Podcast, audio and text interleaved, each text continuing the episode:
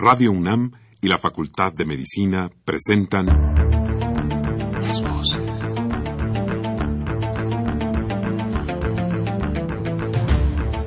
Voces. Las voces. Las voces. Voces. Las voces de la salud.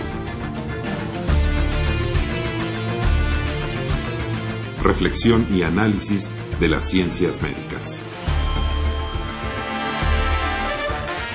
Acompáñenos.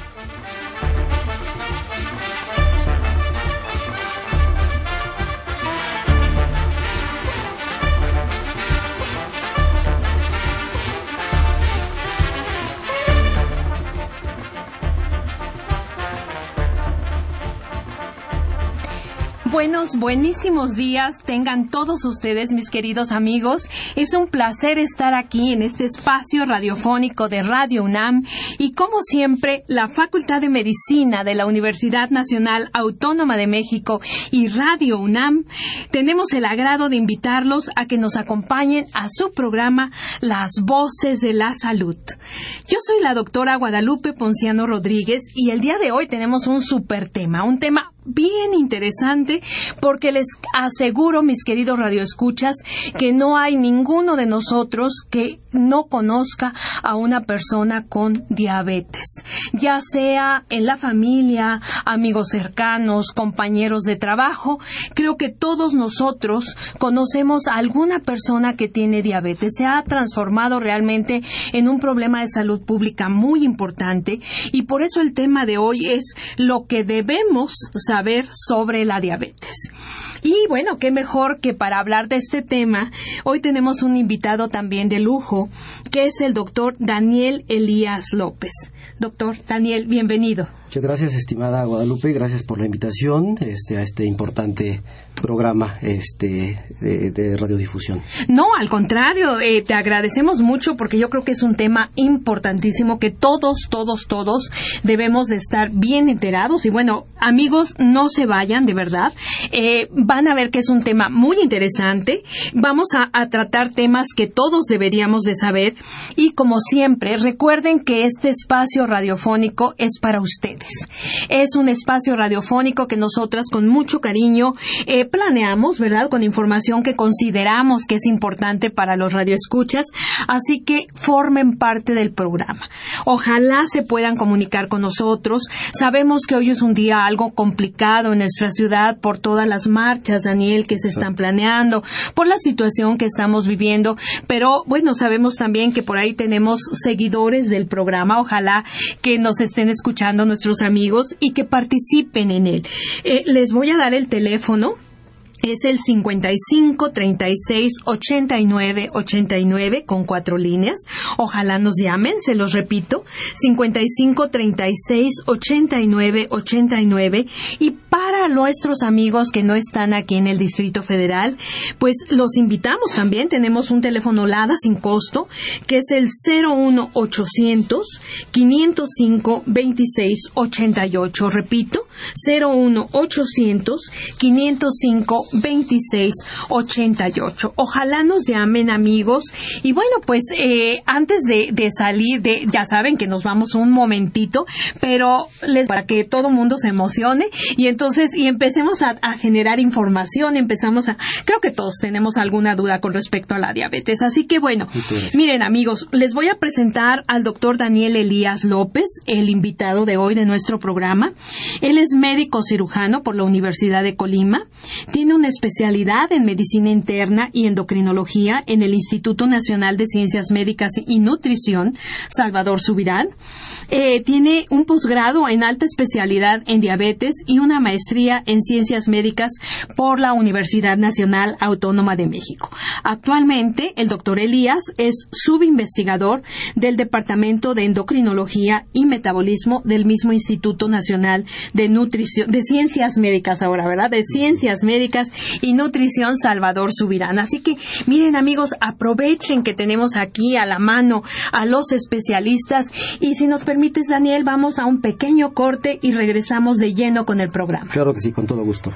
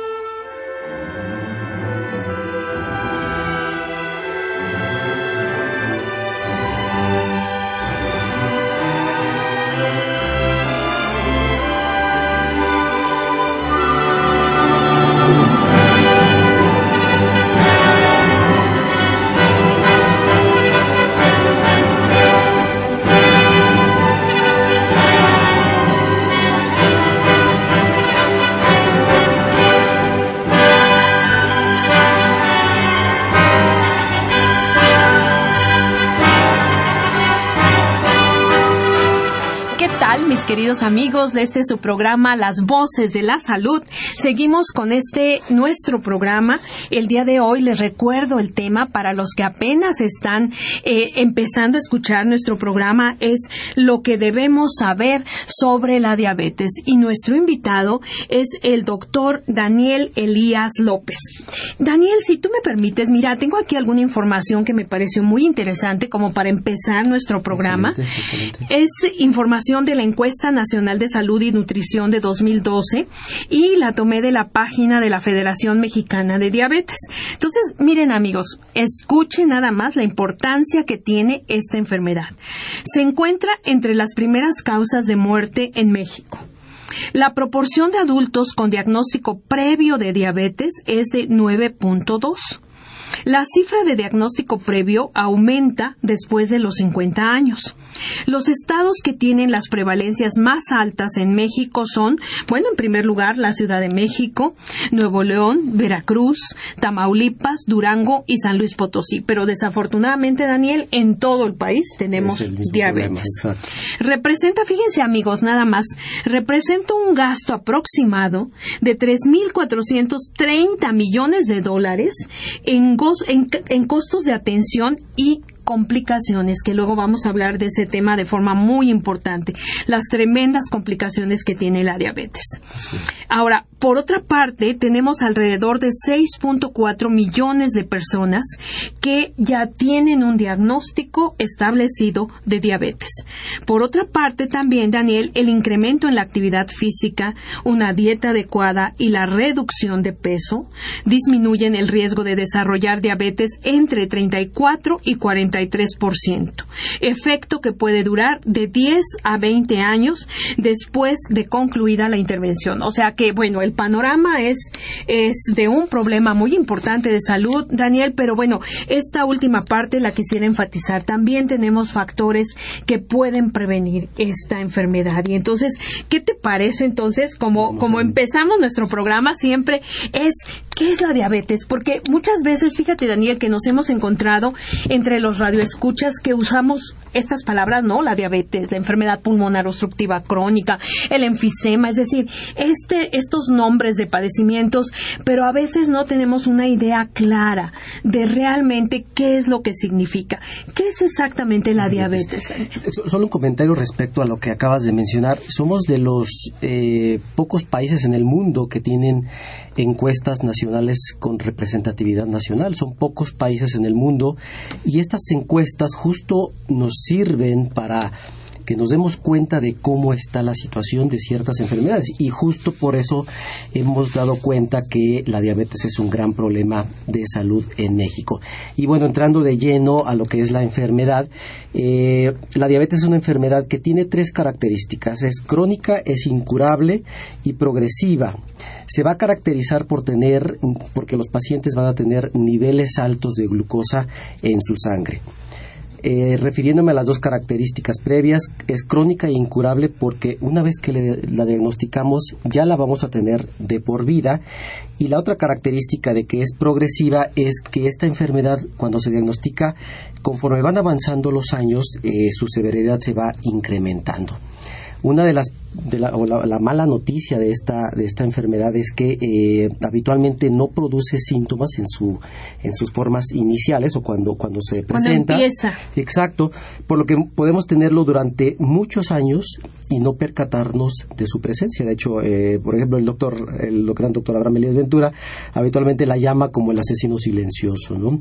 Eh, de esta manera habitualmente la detectamos tardíamente o la tratamos de una forma no adecuada y por lo tanto va a, van a aparecer eh, varias complicaciones que pueden llevar eh, a problemas graves de salud, por ejemplo, infartos del corazón o del cerebro, ceguera, daño de los riñones, amputaciones de las piernas o muertes a edades más tempranas. La, la, buena, buena noticia es que definitivamente la diabetes es totalmente controlable.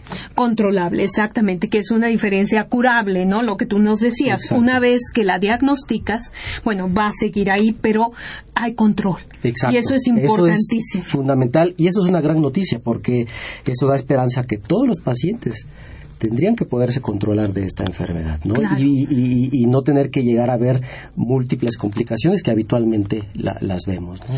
A ver, Daniel, aquí vamos a ver una cosa que, que me parece muy interesante de lo que tú mencionaste. Tú decías que hay cifras elevadas de glucosa. Eh, me gustaría mucho compartir con nuestros amigos que nos están escuchando. hablamos mucho de la glucosa. Eh, pero exactamente en el organismo, ¿cuál es el papel que está jugando la glucosa y por qué debemos de tener ciertas cifras y no rebasar estos valores? ¿Qué es lo que pasa cuando, por ejemplo, empezamos a rebasar los valores normales de nuestro organismo, Daniel? Eh, es una pregunta muy interesante. Eh, la, la, glucosa es una sustancia que fluye libremente a través de la sangre, en una parte específica de la sangre que se llama plasma al fluir libremente en la sangre va a llegar a todos los órganos y células del cuerpo. Específicamente la, glucosa va a servir como, el combustible, como una fuente de energía a las células para que éstas puedan funcionar. o sea, la necesitamos. Es como si pusiéramos un ejemplo, es la función que hace la gasolina para que el carro funcione, ¿no? La concentración normal de glucosa en sangre es de aproximadamente 90 miligramos sobre decilitro y algo súper interesante es que esta concentración es notablemente constante. Nuestro cuerpo tiene múltiples eh, formas de mantener estos niveles de glucosa constantes. Sin embargo, si su concentración varía, ya sea para arriba o hacia abajo, nos puede traer problemas importantes de salud. Si su concentración es muy baja, un término que se llama hipoglucemia, puede causar problemas, por ejemplo, confusión, si es muy grave, convulsiones, incluso puede llegar a causar la muerte si es muy baja. Sin embargo, si se eleva demasiado en forma, sobre todo si es en forma prolongada, puede causar graves daños a nuestros órganos, este, por ejemplo, lo que ya mencionamos, los ojos, el corazón, los riñones, los pies. Entonces, pues queda, queda claro que el, control de la glucosa en nuestro organismo es fundamental, porque si se va para arriba es malo, si se va muy para abajo también es malo. La glucosa eh, proviene habitualmente de dos fuentes principales. Una es una fuente externa, es decir, lo que nosotros comemos, que, le conocemos como carbohidratos. Los carbohidratos nosotros los comemos y nuestro organismo se encarga, nuestro intestino se encarga de absorberlo en forma de glucosa. La otra fuente importante de glucosa en nuestro organismo es eh, una producción de glucosa a través del hígado, que esta parte de hecho es muy, muy importante. Eh, lo interesante es que si nosotros comemos demasiada glucosa, absorbemos mucha glucosa, pero lo interesante es saber a dónde va toda esta glucosa. Porque si no, si, es, si esta glucosa se queda en la sangre, se elevaría a cantidades... Eh, estratosféricas. Exactamente, estratosféricas. Entonces, una vez que llega a la sangre, va a tener dos destinos. Lo principal es que la mayoría se va a utilizar por las células para darnos, quedan totalmente saciadas. Todas las células de nuestro cuerpo la van a utilizar hasta saciarse. Por ejemplo, nuestro cerebro aproximadamente utiliza de 1 a 2 gramos de glucosa por hora para funcionar. También nuestros músculos, por ejemplo, son de los órganos que más utilizan glucosa. Pueden llegar a, gastar hasta 3, 2 o 3 gramos de glucosa por hora cuando hacemos una actividad física intensa. Sin embargo, cuando ya están satisfechos nuestras células de toda la glucosa, entonces esta glucosa se puede almacenar en algunos órganos, por ejemplo, el hígado y el músculo. Sin embargo, esta capacidad de almacenamiento tiene, digamos, cierto límite, ¿no? Eh, y entonces, esta glucosa, si sigue sobrando glucosa, o sea, es decir, si comemos mucha glucosa, ya la usamos para la energía, ya el, cuerpo eh, guardó cierta cantidad. Ya usó lo que debía. Ya usó lo que debía, entonces el resto la va a transformar en grasa y la va a acumular. ¿Y dónde la vamos a acumular? En las famosas llantas, ¿no? Entonces, por eso es que es súper, súper importante medir nuestra cantidad de, de, glucosa que consumimos, porque si la consumimos en exceso, nos va a llevar a un incremento importante de, de, pues de las cifras de glucosa en sangre, porque pues ya no se va a gastar más, ya no se va a almacenar más y se va a transformar en grasa que la vamos finalmente a almacenar. Ahora fíjate qué interesante, Daniel. Tú ahorita que mencionaste de la, como cifra normal los 90 miligramos por decilitro de, glucosa, estaba recordando que bueno, eh, si tú también recuerdas junto conmigo, hace poco decías bueno 100 miligramos, ¿no? O sea, esto es un poquito para llamar la atención a que en la medida en que vamos teniendo más información de de los daños, ¿no? De que, que, puede hacer el exceso de glucosa en el organismo, la tendencia es igual que en la presión arterial, ¿no? ¿Te acuerdas que antes decías, bueno, eran mayores las cifras, pues también ahorita la tendencia con la glucosa es a tener cifras menores, ¿no? Eh, de alguna manera, eh, cifras que en determinado momento, bueno, van a tener un efecto protector, entre comillas, ¿no? Es decir, eh, van a dar energía, pero sin causar daño, ¿no, Daniel? Ahora, otra cosa que me surge de, de esto, en nuestro organismo, tú mencionabas los mecanismos de control. ¿no? Para, para mantener la glucosa, bueno, en un nivel deseable a lo largo del día. Pero aquí surge la insulina que creo que también tenemos que hablar de la insulina porque, eh, bueno, al menos yo conozco varios pacientes, ¿no? Que son eh, diabéticos insulino dependientes. ¿Qué papel tiene entonces? Bueno, ya tenemos aquí que, bueno, si una persona tiende a tener una ingesta, una ingesta elevada, ¿no? De alimentos, ¿no? Que generen eh, mucha glucosa en su organismo, va a tener un exceso, probablemente lo acumule en forma de grasa. ¿Y qué papel está jugando entonces la insulina, Daniel? Definitivamente la relación de la glucosa y, la insulina es fundamental en el organismo justo para mantener nuestros niveles de glucosa eh, muy constantes hay unos sensores o y reguladores eh, que permite justo saber en qué nivel de glucosa estamos. Si estamos muy bajo, este sensor lo nota. Si estamos muy altos de glucosa, este sensor también tiene la capacidad de, de, de, de sensar, de decir en qué nivel de glucosa estamos. Estos sensores se encuentran localizados en unas células que se conocen como células beta, las cuales se encuentran localizadas en el páncreas. El páncreas es un órgano que tenemos todos los seres humanos justo por detrás del estómago. Entonces, estas células beta se van a encargar de producir, almacenar y secretar una hormona súper interesante que ya has comentado, que se conoce como insulina. Es decir, todos los seres humanos, este, incluso la mayoría de las especies eh, vivientes, tienen eh, esta, esta hormona que se llama insulina. Entonces, ¿qué es lo que ocurre? Eh, estas células beta sensan y regulan a la glucosa y van a saber eh, y van a reaccionar ante los niveles de glucosa. Por ejemplo, si los niveles de glucosa se elevan mucho, los niveles de insulina también se van a elevar mucho. Si los niveles de glucosa van para abajo, los niveles de insulina van para abajo. Es decir, la insulina es como un guardián de la glucosa que la va persiguiendo. Conforme la glucosa se mueve, también para ella se va a mover eh, la insulina. O sea, tienen una relación íntima, o sea, que más nos vale que sea una buena relación tiene que ser una súper buena relación porque justo lo que hace la insulina eh, es, es, muy importante con la glucosa. La glucosa normalmente no puede entrar a nuestras células, es decir, hay como una barrera en nuestras células que impide que la glucosa entre eh, a, todas nuestras células para brindar energías. Estas células tienen que estar eh, equipadas con unas, unas, le podemos llamar unas puertas especiales que se conocen como transportadores. De manera sencilla y siguiendo más o menos este mismo ejemplo, la insulina sería como la llave que abre la puerta. Que va a permitir a esa puerta abrirse, uno construirla y otra que se abra para que pueda entrar de forma libre la glucosa al interior de la célula. Es por eso que cuando las cifras de glucosa se elevan, entonces se incrementan las cifras de insulina para que esta insulina permite que la glucosa entre a las células. Y ocurre lo, mismo a la inversa. Cuando los niveles de glucosa están muy bajos, pues la insulina se baja para que haya cierta cantidad normal de glucosa en la sangre. Y esto, eh, esos han sido mecanismos que ha venido eh, generando el organismo a través de, muchos, muchos años. De miles de años. miles de años, justo para, eh, pues, es un mecanismo fundamental para la supervivencia, ¿no? Claro. Ahora, eh, de esto surge, yo mencionaba la, eh, la, la, diabetes insulino dependiente. ¿Cuántos tipos de diabetes tenemos? Eh, por lo menos de ahorita grandes, grandes rasgos tenemos tres tipos de diabetes.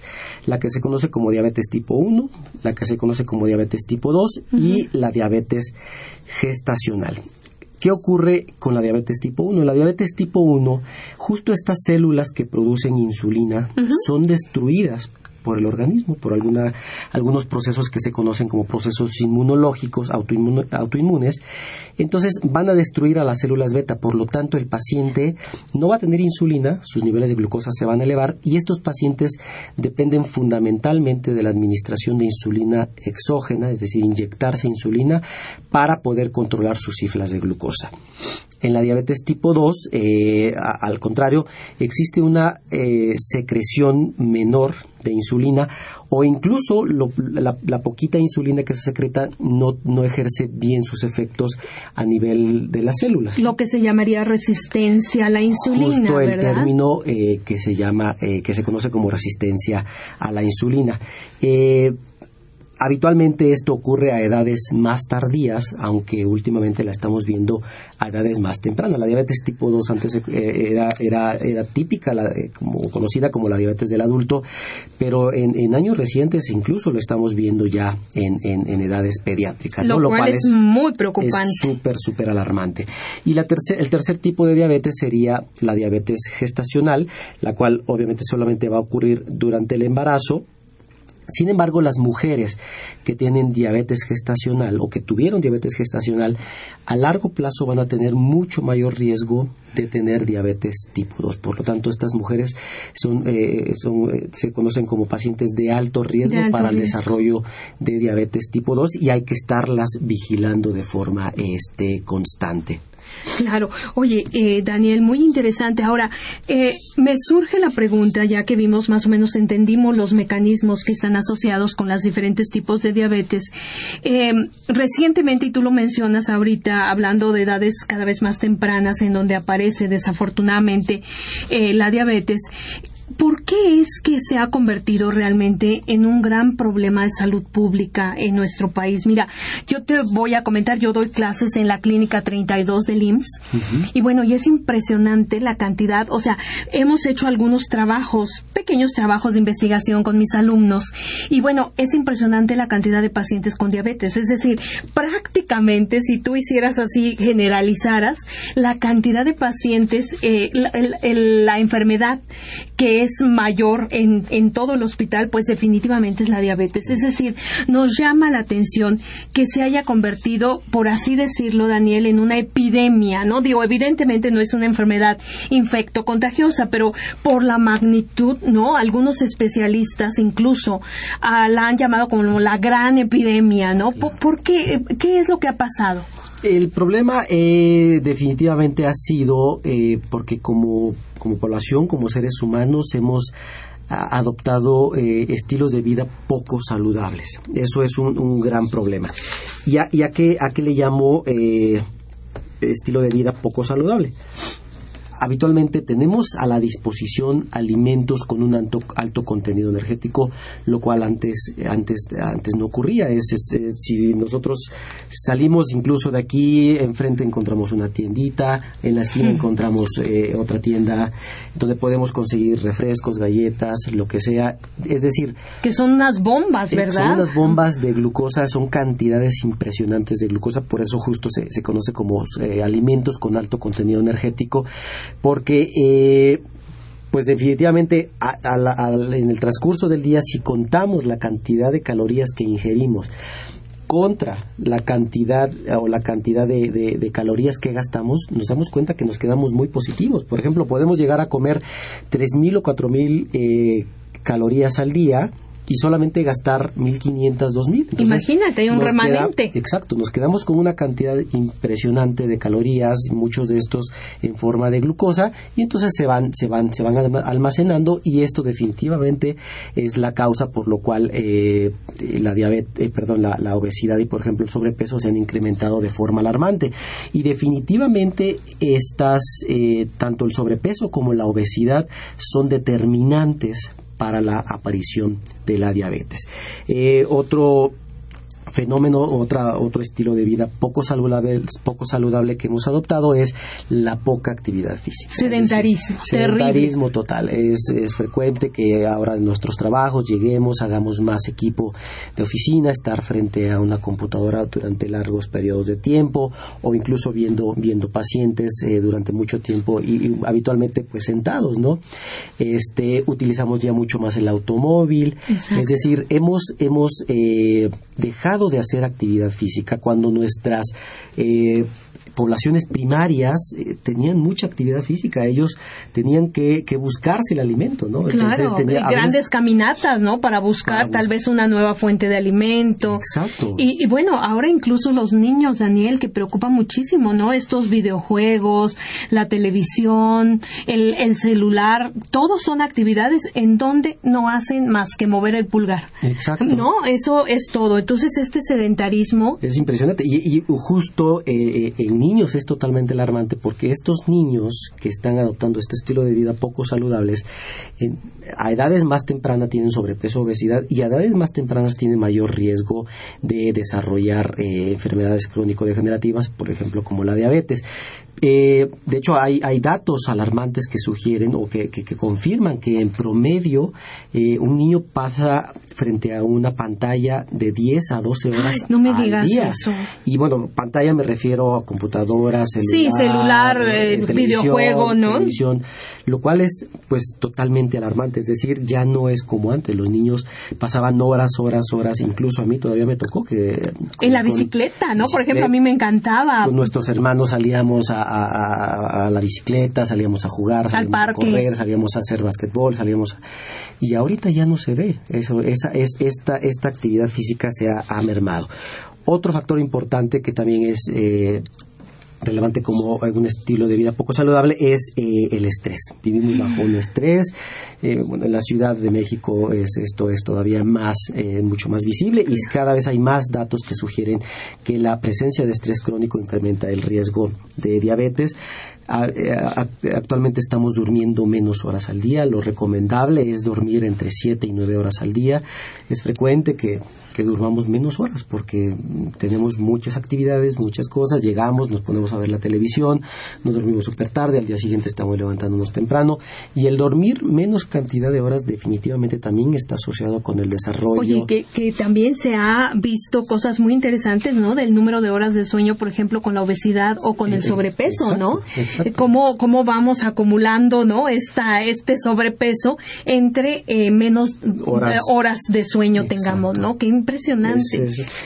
Entonces, pues, si vemos todo esto, más la, presencia, por ejemplo, de bebidas azucaradas que están más a la disposición de tanto de niños como de adultos, pues entonces entendemos por qué la prevalencia de, diabetes se ha incrementado de forma alarmante. Es ahora la epidemia. Ahora, población mexicana, Daniel, ¿somos una población susceptible a la diabetes? ¿Qué es lo que pasa con nosotros como población? Definitivamente eh, hay, poblaciones que tienen mayor riesgo. Se han encontrado algunas asociaciones eh, genéticas, han surgido varias hipótesis que intentan explicar por qué hay ciertas poblaciones que tienen mayor riesgo de desarrollar esta enfermedad. Definitivamente la población eh, latina y definitivamente la, que nos incluye la, la población mexicana, eh, tenemos un, un, riesgo muy, muy elevado de, este, de desarrollar diabetes. De hecho, hay, hay descritos eh, eh, factores de riesgo importantes para, para diabetes. Uno de estos definitivamente es la, la etnicidad, pero el, el pivote habitualmente para el mayor riesgo de diabetes es tener un, un peso de masa corporal arriba de 25, de 25 a 30 sabemos que traduce sobrepeso y arriba de 30 traduce obesidad. Si una persona, por ejemplo, uno de nuestra población, alguien de nuestra población, tiene un índice de masa corporal arriba de esto y un factor de riesgo adicional, por ejemplo, la raza latina, pues ya con esto incrementamos ya el son dos factores. Exacto, que, y, y, si nosotros recordamos los datos en México de la encuesta nacional de salud y nutrición y vemos que la prevalencia de sobrepeso y obesidad aproximadamente es del 72%, es decir, más de dos terceras partes de la población mexicana tiene sobrepeso y obesidad, que es un factor de riesgo importante para diabetes, más agregamos la raza latina, que ya lo tenemos, o sea, no es un factor que nosotros decidimos tener, sino ya lo tenemos. Es un marcador de riesgo, ¿verdad? Ya no, no lo podemos quitar. Entonces nos damos cuenta, pues, que nuestra población es una de las más eh, prevalentes en cuanto a obesidad eh, eh, perdón, diabetes en el mundo. De hecho, actualmente ocupamos el, quinto lugar de, la prevalencia. El quinto lugar a nivel mundial. Dios mío, es muy alto. Estos son datos de la Federación Internacional de Diabetes. Daniel, pues está muy interesante, amigos. Ya escucharon, de verdad, eso está muy interesante. Eh, le vamos a hacer un pequeño corte, Daniel, que tenemos aquí a la mitad del programa, pero rápidamente voy a, a repetir los teléfonos 55 36 89 89 y el 01800 505 2688 para que nos llamen amigos, participen. Este espacio radiofónico es de ustedes. Regresamos en un momento con este tema tan interesante de diabetes.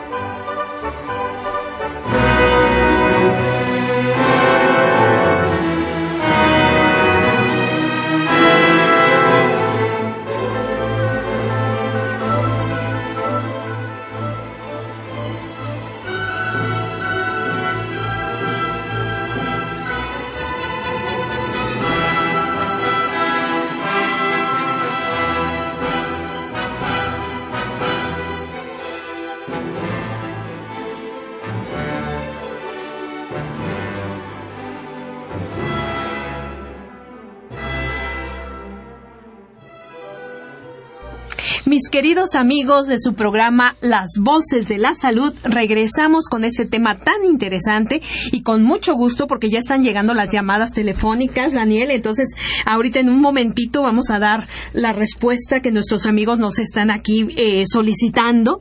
Amigos, les recuerdo el tema del día de hoy, lo que debemos saber sobre la diabetes. Y nuestro invitado, el doctor Daniel Elías López del Instituto Nacional de Ciencias Médicas y nutrición. Daniel, pues vamos a continuar porque, bueno, hay muchas cosas, ¿verdad? Con este tema es muy interesante. Y yo te decía, Daniel, que a mí siempre me gusta que nuestros radioescuchas, bueno, realmente, pues tengan un conocimiento un poquito más profundo, ¿verdad? Ya que nos hacen el favor de escucharnos. Y tú mencionabas esto del índice de masa corporal. ¿Por qué no nos das la fórmula para que allá en casita, amigos, apúrense, tráiganse un lápiz, una calculadora, ¿verdad? Y si ustedes saben su peso y su talla, es algo que van a poder sacar rápidamente. Daniel, ¿nos, nos dices la fórmula, por favor? Claro, por supuesto. Eh, y, es interesante saber la fórmula eh, y sobre todo que nosotros como, eh, como personas saquemos nuestro índice de masa corporal, porque si llegáramos a tener un valor igual o mayor a 25, más un factor de riesgo, por ejemplo, la raza latina, si tenemos más de 20 años, tendríamos que ir a hacernos un estudio de sangre para descartar si eh, descartar si tenemos o no la enfermedad. Perfecto. Entonces es, eh, es muy fácil la fórmula, eh, la, la, forma de, de, sacarlo es hay que dividir nuestro peso, el cual va a venir en, en kilogramos, entre el valor de dos veces nuestra estatura, el, la cual va a venir en, en, en metros.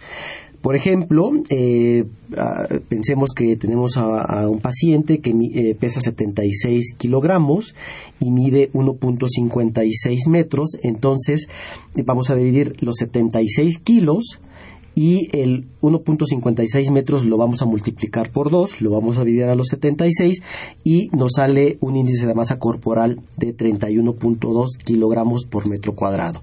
Con este valor estamos eh, documentando a un paciente con obesidad que es un factor de riesgo determinante para la diabetes y si tenemos la raza eh, con tener la raza latina, con eso es suficiente.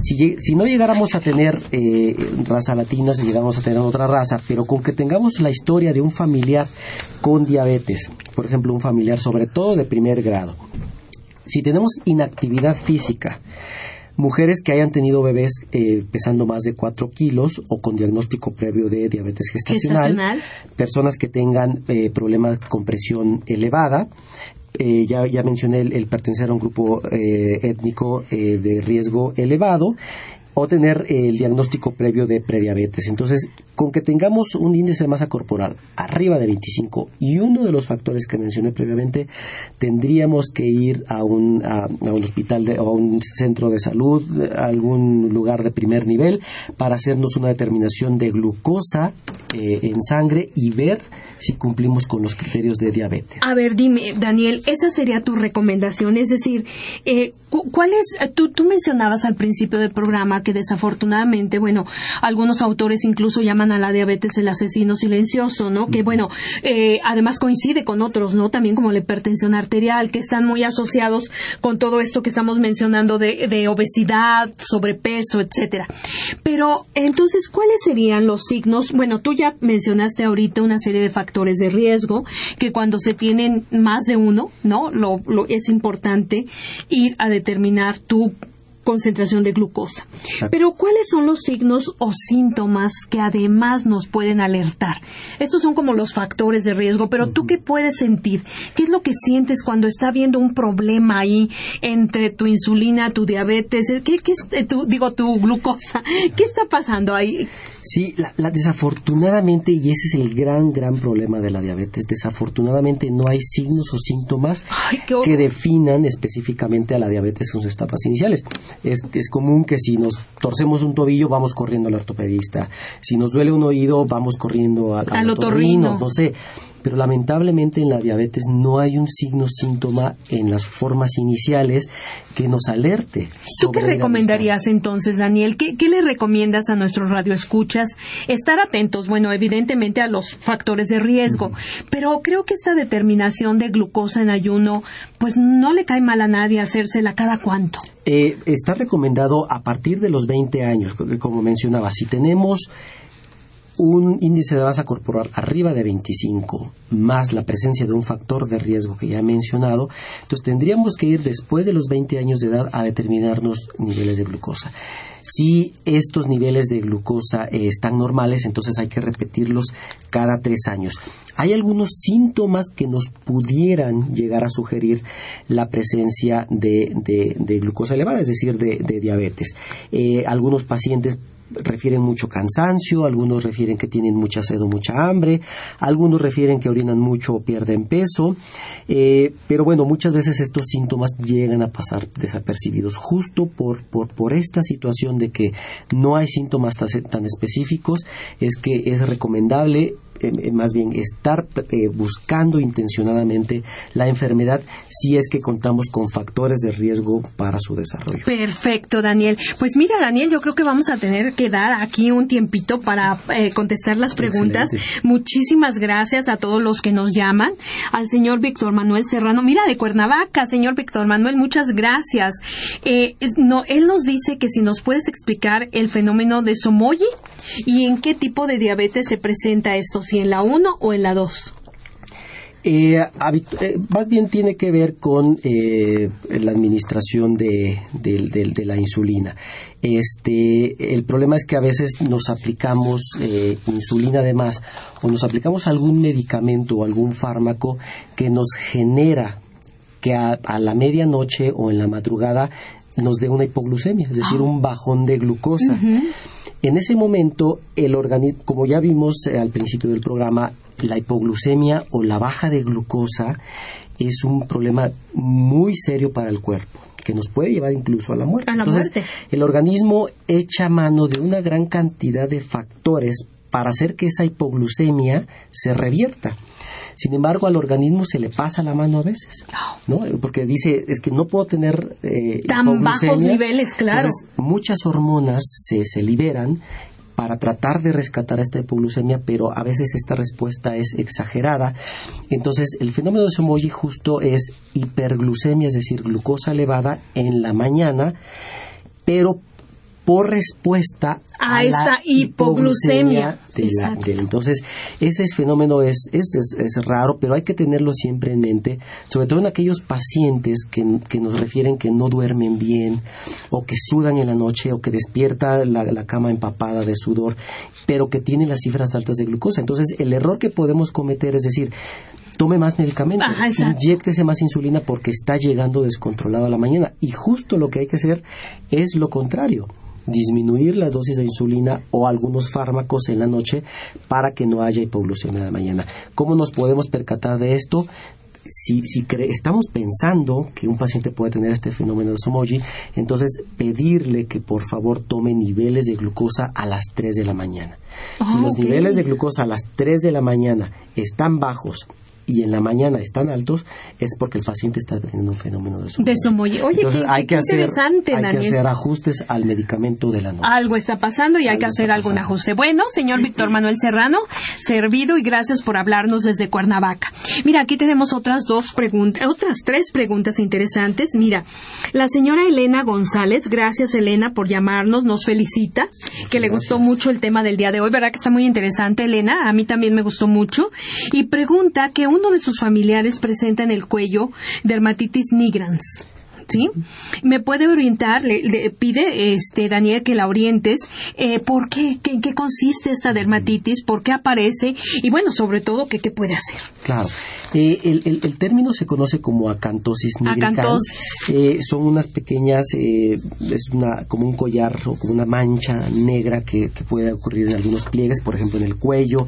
Es frecuente también verlo en las axilas o en los pliegues inguinales. Lo que traduce habitualmente eh, la cantosis nigricans es datos de resistencia a la, insulina. a la insulina. Lo que platicábamos al principio del programa, cuando la insulina no funciona bien a nivel celular, es decir, las células tienen resistencia a la función de la insulina, entonces se puede generar este tipo de, problemas. Yo lo que sugeriría es eh, si esta persona que presenta cantosis nigricans tiene más de 20 años, que por favor le tomemos el, peso y la talla, sacamos el índice de masa corporal, como ya lo hemos comentado, y si tiene datos de acantosis nigricans, entonces tiene que hacerse una determinación de glucosa en sangre para ver justamente si tiene eh, prediabetes o un estado ya de, ya de, diabetes. Entonces es muy importante, Elena, realizar esta prueba, ¿no? Ahora fíjate que, eh, Daniel, justo yo te iba a empezar a preguntar sobre alimentación.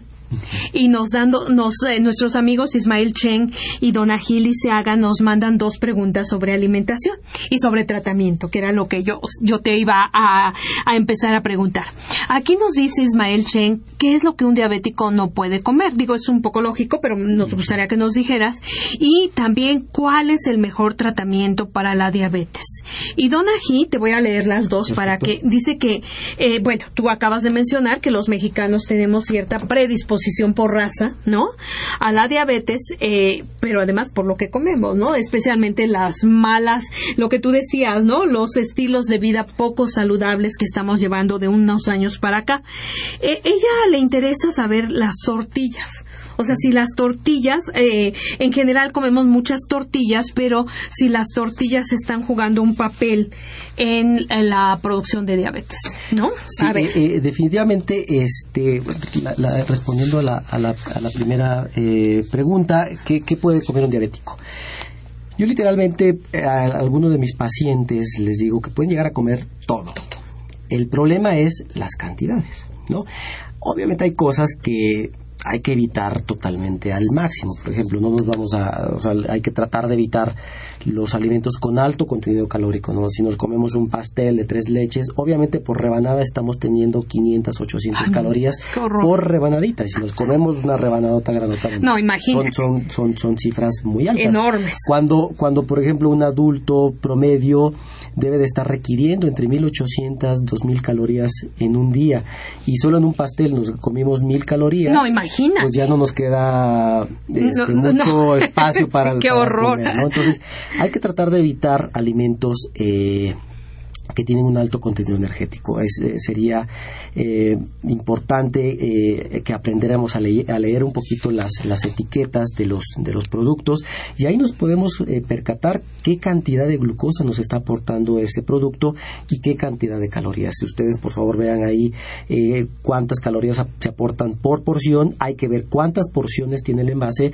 y a veces es impresionante. Yo he visto bolsas de, de, de papas, de este, sabritas, que dice eh, más o menos una bolsita aporta entre 700 y 800 kilocalorías. Entonces, a veces nos comemos el, el, el, más grande. La bolsa grande. Entonces, Qué pues, horror.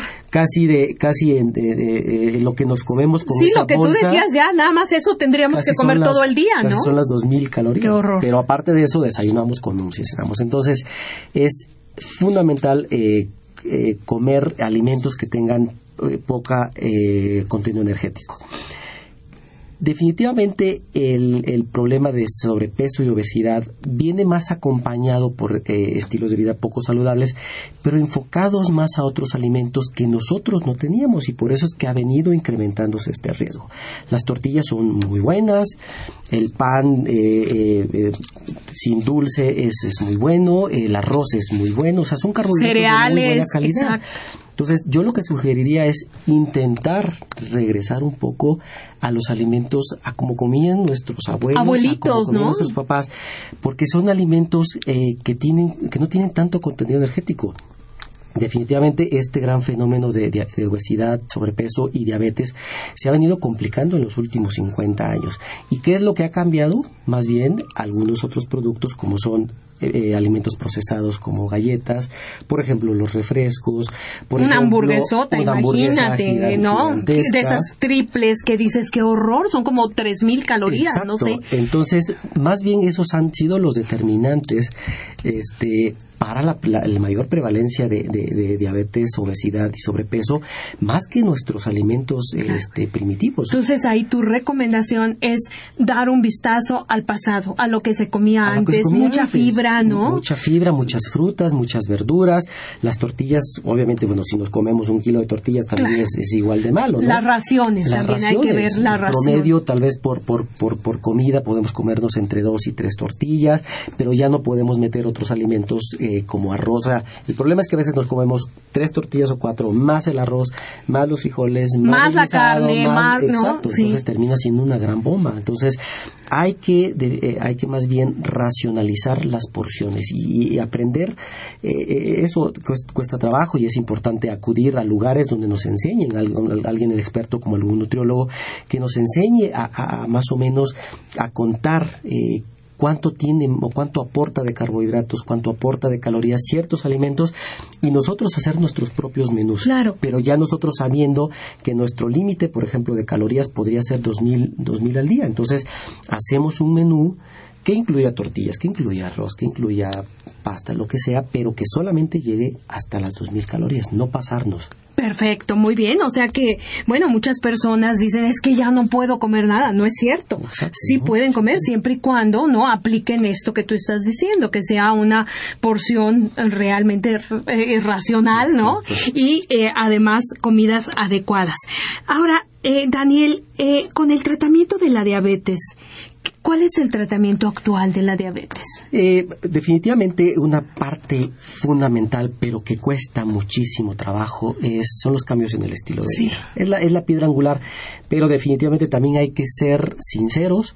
La gran mayoría de nuestros pacientes no lo siguen y, y, y, y los entendemos, porque yo mismo me doy cuenta de mí mismo. Es difícil hacer un cambio en, en el En tu estilo de vida, todo- desde pequeño, ¿no? Tú tienes una serie de conductas Exacto, que ya para dificilísimo cambiarlas es complicado. Yo eh, incluso en los últimos meses he tenido incluso el problema de, de- de no, no puedo hacer actividad física siquiera. Entonces yo digo, ¿cómo yo le recomiendo a mis pacientes? Y a veces yo mismo no me da tiempo. Sí, Entonces claro. me pongo un poquito del lado de ellos y me doy cuenta que es bien difícil hacer cambios en el estilo de vida. Pero bueno, la piedra angular es incrementar actividad física. Lo ideal serían hacer 30 minutos por lo menos 5 veces a la semana, es decir, completar en una semana 150 minutos en una semana de actividad física.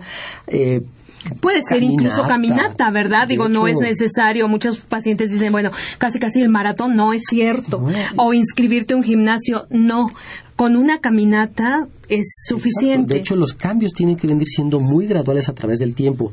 Si tratamos de hacer los cambios de un día para otro, vamos a fallar. Entonces, eh, hay que proponernos cambios, eh, hay que proponernos metas y nos podemos proponer una sola meta y quedarnos con ella semanas o meses, ¿no? Es decir, podemos decir, la siguiente, a partir de la siguiente semana voy a ver 15 minutos menos de, menos de televisión y esos 15 minutos me voy a caminar.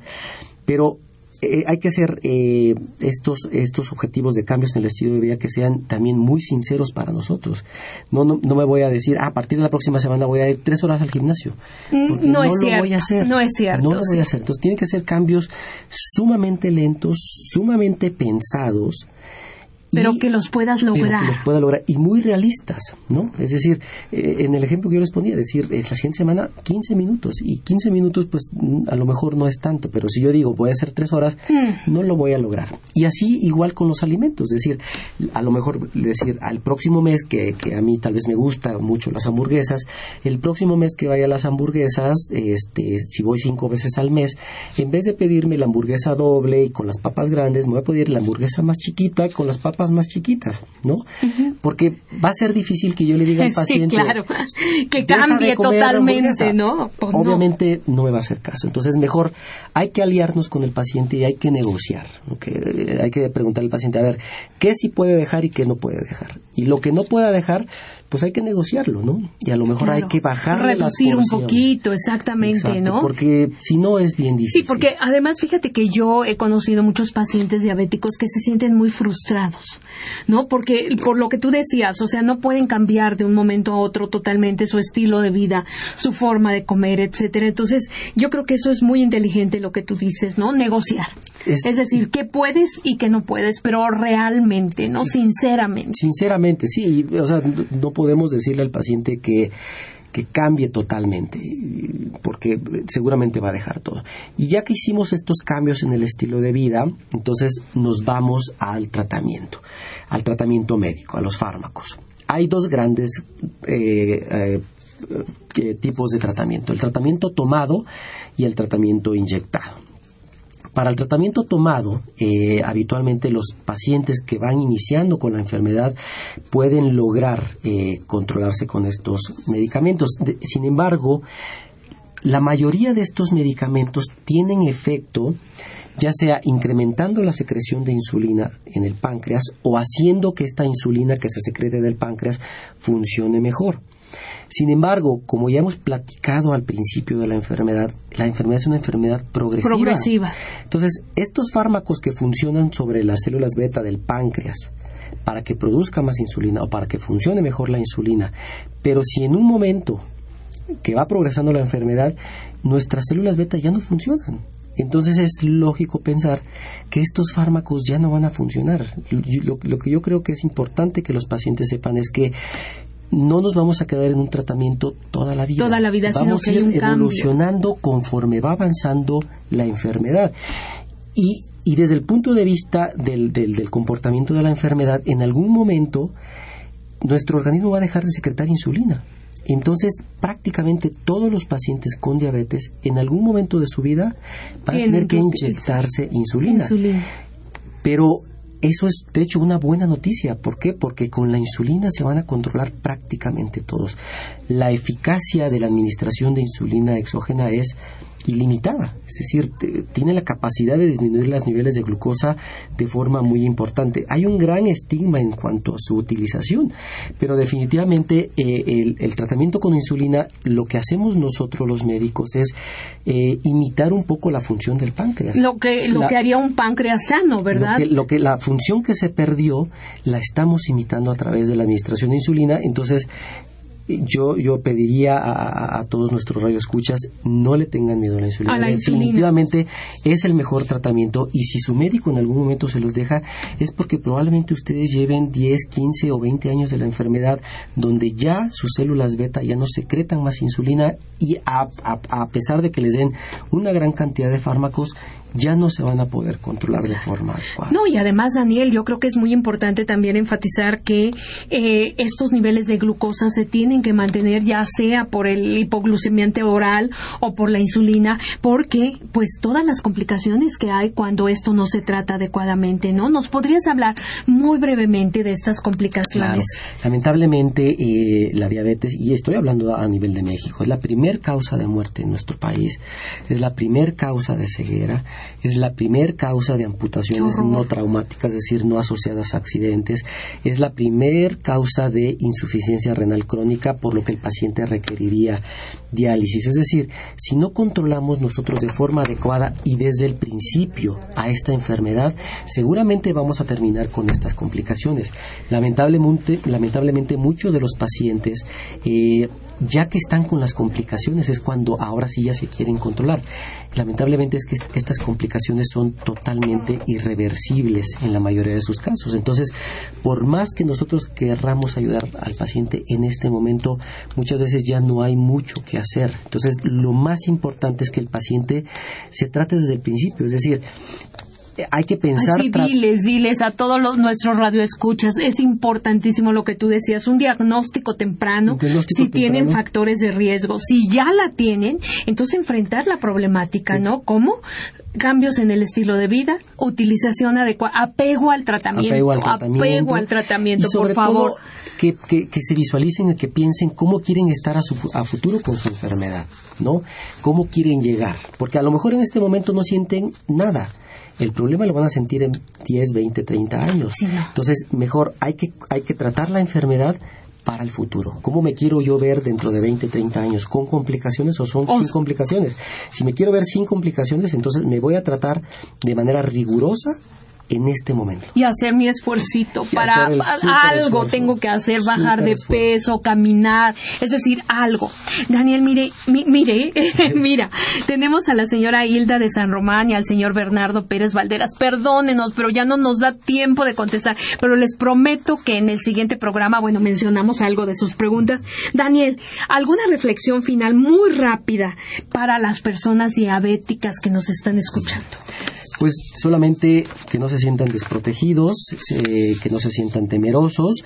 Eh, creo que es algo sumamente relevante que, que ustedes como pacientes conozcan de su enfermedad. Si ustedes saben de su enfermedad, van a poder atacarla si ustedes saben por qué les dio diabetes, si ustedes saben de manera muy general, no, les, no, no, digo que vayan a una gran enciclopedia, tomen un gran curso, si ustedes saben de forma general cómo funciona la insulina, cómo funciona la glucosa normalmente, por qué nos dio la diabetes, y si entienden toda esta parte, entonces van a entender qué, por qué su tratamiento es súper importante. Este concepto está descrito a nivel mundial y se conoce como empoderamiento de la Empoderamiento, qué bonito. Exacto, porque una vez que nosotros empoderamos o el paciente se empodera con información, el paciente va a poder atacar toda, eh, toda su enfermedad y va a saber por qué los médicos de repente les insistimos tanto o por qué a veces les decimos haga esto, esto, esto, esto. Si el paciente sabe y entiende perfectamente qué está pasando con su enfermedad, con su organismo, entonces va a poner más atención y va a poder hacer los cambios. Claro, y no esto de meter la cabecita como las avestruces, ¿verdad? que eh, ya, hacerme el que no sé. Y entonces, Daniel, pues muchísimas gracias. Un tema interesantísimo. Mis queridos amigos, pues como siempre, el tiempo se nos acaba y tenemos todavía muchas cosas que platicar. Pero bueno, te invitamos de nuevo. Eh, mis queridos amigos, esta fue una coproducción de la Facultad de Medicina y Radio UNAM. A nombre del doctor Enrique Graue, director de la Facultad de Medicina, y de quienes hacemos posible este programa, en la producción y realización, la licenciada Leonora González Cueto Bencomo, la licenciada Erika Alamilla Santos, en los controles, Socorro Montes Oquito, en la conducción, la doctora Guadalupe Ponciano Rodríguez. Les agradecemos de verdad, sinceramente, el que nos hayan acompañado el día de hoy en este su programa y les recuerdo que tienen una cita con nosotros el próximo jueves aquí en Radio UNAM a las 12 del día en su programa Las Voces de la Salud. Que tengan un excelente día. Radio UNAM y la Facultad de Medicina presentaron